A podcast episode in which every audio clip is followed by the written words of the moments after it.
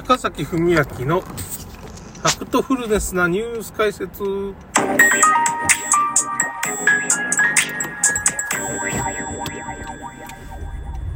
さて、ジブリの話ですね。えっ、ー、と、宮崎駿と高畑勲っていう、まあ、二大監督がいるんですけど、高畑勲っていうのは、まあ、常にこう、新しい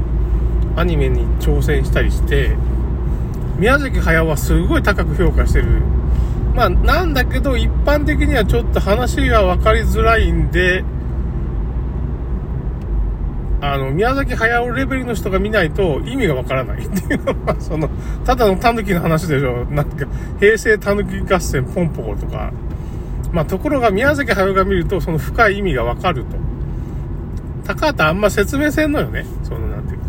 宮崎駿もあんま説明せずに、まあ、いろんなことをメッセージで作品に入れて謎解きがあるんですけど、高畑の作品もわかりづらい。だけど、ちゃんと映画がわかる人が見るとわかるらしいんですよ。で、僕は、まあ、あれだ。いや、えっ、ー、と、岡田敏夫の解説を見ないと分かりません。なんかそんな全然、いや、表面上、だから、表面上のメッセージと裏のメッセージとかあったりして、裏のメッセージが強烈なんですよ、宮崎駿。高畑さん。だけどもう、宮崎駿はまだ分かりやすい。だから、宮崎駿はその表面上の作品の流れだけ見てても、すごいエンタメなんでわかるんですけど、えーと、高畑の場合は表面上の話はまあ、どうでもいいって言ったらおかしいけど、それなりにやっぱすごい革新的なアニメ表現ではあるんですけど、なんかその、凄さがちょっと、どうすごいのかなっていうのがなんか、いまいち伝わりづらいっていう作家なんで、だけどそれを見ていつも宮崎駿はもう、泣いたり笑ったり、なんか、高畑に勝ちてみたいな思いで、あの作品作ってるわけですよ。えー、って、向こうは赤字の作品じゃないかって。毎回ジブリに赤字をもたらして、なんか、パクさんパクさんって言われてる。なんか、パクパクパク、なんかこう、朝パンをかじりながら出てくる、女の子みたいな出勤の仕方するから、パクついてるからパクさんっていう名前だったと思うんですけど、ああだ名がついてるんです高畑勲。パクさんパクさん。てか、その高畑勲もう亡くなっちゃったけど、あの、宮崎駿にとってはまあ永遠のライバルみたいな。だから本当だったらもう、ラピュタで終わってるはずなんですよ、宮崎駿は。もう、作りたいものは作ったっていう感じなわけですよ。だけど、なんていうか、あの、前回言ったように、ホタルの箱を新潮社で出して、俺はさ、徳間書店で、その三流って言ったら悪いけど、三流出版社、あたり芸能が、なんかその、なんて代表雑誌の、そんな出版社で、ナウシカとね、ラピュタを大ヒットさせたんだけども、高畑新潮社？みたいな感じになったか、なんだって、まあ、あの人東大普通分なんですごい人なんですけど、本当に思想家とか、まあ、アニメ監督しても本当はすごい人なんです。意味はわからんと思うけど 普通の人ではちょっとわからないっていう、宮崎とか岡田敏夫のレベルじゃないと読解できないんですけど、解説がないと。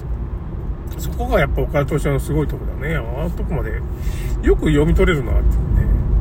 オンマ、オユアマークなんかですごいですね。あの裏の意味が。裏の意味がすごい。あれはちょっと解説がすごい。だからまあそれでまあトトロ作って、まあ、やっぱトトロがまあやっぱすごいヒット、まあスマッシュヒットしてなんとか、あの、ホタルの墓の赤字を埋めて なんか余裕ができたんかな、その時に。その時にすごい余裕ができて、コクリコ坂だったかな。なんかいろいろ耳をすませばだと。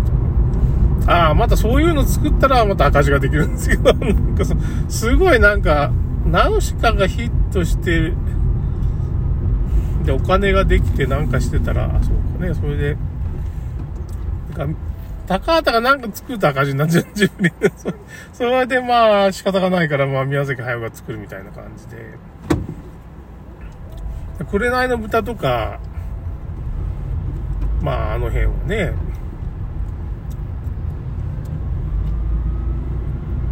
オンバイマークとか、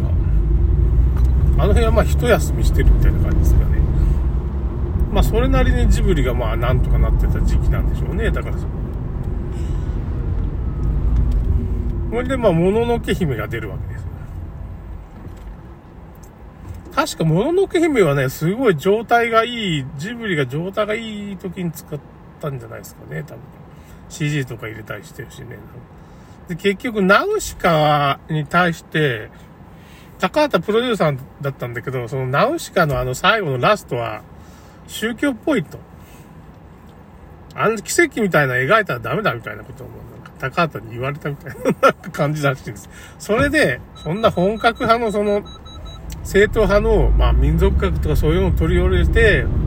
タタラバとかそういうのを全部取り入れて、あれまあ、岡山県の話らしいんですけどね、その中国山脈の、まあ、タタラ製鉄っていう。だから中国山脈はすごい緑が豊富だったから、タタラ製鉄が、まあ結局明治時代にそういう、明治っていうかな、ぐらいにその、江戸時代後期っていうかね、まあその製鉄が栄えるのはまあ、そういうまあ木材があったからっていうかね、韓国なんかハゲ山になってるんですけどね、その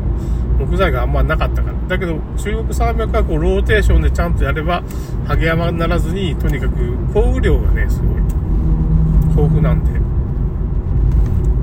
木材がね、枯れんかったんですよ。日本のね、中国山脈って。ここでまあそのタタラ製鉄っていうのがまあ結構続いたっていうかね、普通の製鉄もね続いたんですけどまあだからそういうのを取り入れて民族学みたいなのも取り入れてまあダイアナ・ボッチも出てくるんです まあそのもののけ姫っていうのをまあナウシカのリニューアルとして作ったらしいですよねと。これでどうだと。すごいだろうってことをやるんですけどなんかそこでまた何を作ったの隣その時何を作った広北池だったかな隣の山田君だったかなんか作ったんかとか作ったんですかねその頃まだまだだからその最後のかぐや姫にはなってないから東北駅をなんか作ってまた赤字ができてみたいなだけどそれでもね、結構宮崎駿すんですよ。もののけ姫でもヒット出して、次にあれが来た、千と千尋が来ますからね。千と千尋もなんか高畑の作品のなんかね、批判みたいな作品批ポンポコ作ったかな、その時ね。その辺の高畑の批判みたいなのがあって、宮崎は奮起して作品を作るんですよね、ずっとね。そういうパターンなんですよね、ずっとね。うーん。最後に、かぐや姫作って、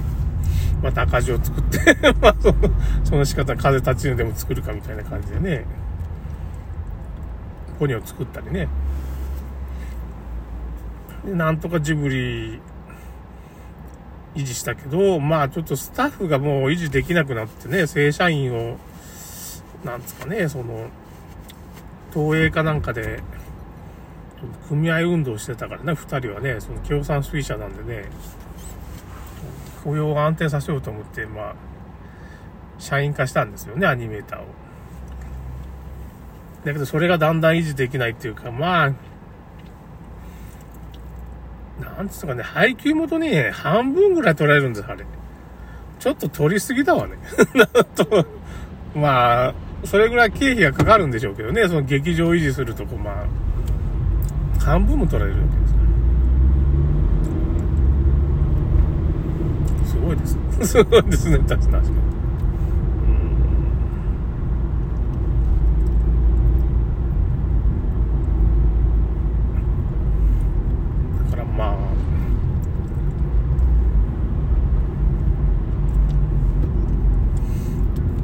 大変なんです あれだけ何百億も売っても、やっぱアニメーターが、まあ維持できないっていうかね、大変なんだなっていうかね。それがまああれですね、あんとね、宮崎駿の人生みたいな、クリエイター人生だけど、それのおかげで、ライバルがいたり、切磋琢磨してね、その、常に新しい挑戦を、まあ、宮崎駿はできたんで、まあ、大変だったけど幸せだろうな、みたいな話ですね。で、安野さんの方はどうなんかって言ったら、まあ、安野さんも最初はまあ、まあ、オネアミスの翼っていうのは岡田敏夫とね、山賀さんが作ったんだけど、大こけしたわけですよ。大こけっていうか、証がいっぱいできて、でそそのとばっちりっていうか、まあ、それでまあ、岡田敏夫もいろいろ頑張ってたんだけど、まあ、最終的にあれが赤字になったのが原因かな。で、岡田敏夫さんはジブリ、ジブリじゃないわ。ガイナックスっていう会社があるんですけど、エヴァンゲリンを後で作るね。からの、まあ、追い出されるみたいな感じになったりして。で、その赤字を埋めたのが、まあ、赤井さんという人のプリンセスメーカーっていうね、可愛い女の子を育成するそのゲームって言うんですけど、これでちょっと、ガイナックス持ちこたえて、だけどその頃にはなんか、その前後かな、そその同時期ぐらいに、まあもうあれですよ。トップを狙えっていうのを、まあ、その次に作る。でトップをねらえがスマッシュヒットして、まあ、ガイナックスすごい良くなったんで、エヴァンゲリオン作ろうと。エヴァンゲリオンの時にはもう岡田さんトップをねらえの終わった後ぐらいにも追い出されてるんですよね。なんかいろいろ。最初の頃の、オネアミスが報告したっていうのがやっぱ響いてんだと思いますけどね。ずっと社長やってたんですけどね、ガイナックス。で、それか社長を辞めてから、まあ、オタキング